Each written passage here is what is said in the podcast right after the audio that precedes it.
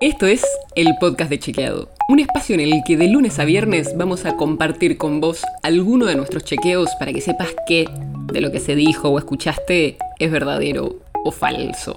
También te vamos a presentar las verificaciones que hacemos de las desinformaciones que andan circulando por ahí y vamos a traerte datos y contexto para que entiendas mejor las noticias. Soy Olivia Sor.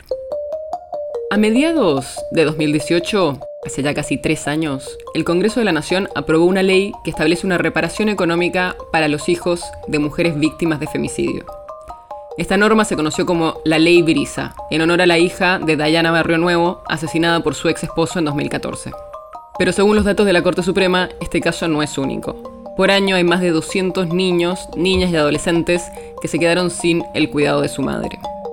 ¿Cuánto se avanzó en estos tres años desde que se aprobó la ley Brisa? Te lo vamos a contar en este episodio. El programa de reparación económica para niñas, niños y adolescentes está dirigido a las víctimas colaterales de femicidio, violencia intrafamiliar o de género que hayan ocurrido en el país, es decir, a los hijos de cuyas madres o padres hayan muerto a causa de la violencia de género o de violencia dentro de la familia. El monto mensual que reciben es lo mismo que una jubilación mínima, que ahora es de 22 mil pesos, y también les da cobertura de salud. Los hijos tienen que ser menores de 21 años para poder acceder a la compensación y tienen que ser argentinos o residentes en el país desde hace más de dos años. En los casos en que sean personas con discapacidad, el beneficio es para toda la vida. A fines de 2018, cuando todavía gobernaba Mauricio Macri, la ley ya estaba aprobada, pero el Estado todavía no había habilitado el trámite en la ANSES, así que el Instituto Nacional de las Mujeres ya había empezado algunos expedientes de manera excepcional. Y en febrero de 2019 finalmente el trámite fue habilitado en la. En ese 2019 se dieron casi 350 beneficios y en 2020 la cantidad de personas llegó a casi 800. Según los últimos datos de marzo de 2021, actualmente se dan 816 pensiones. En total, desde que empezó a regir la ley, hubo casi 1.000 solicitudes, de las cuales se aceptaron casi 900 pero algunos casos se fueron dando de baja a medida que los adolescentes cumplieron 21 años, que es el límite de edad para recibir la compensación.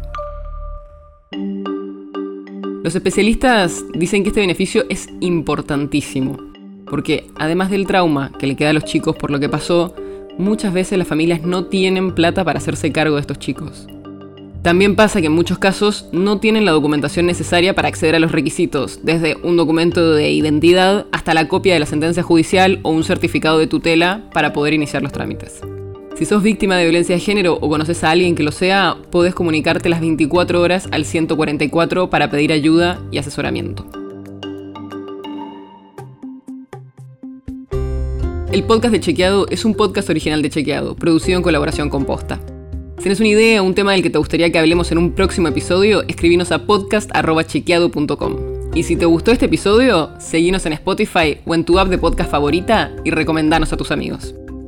Si querés más información sobre esto o sobre otros temas, entra a chequeado.com o sumate a nuestras redes. Soy Olivia Sor. Hasta mañana.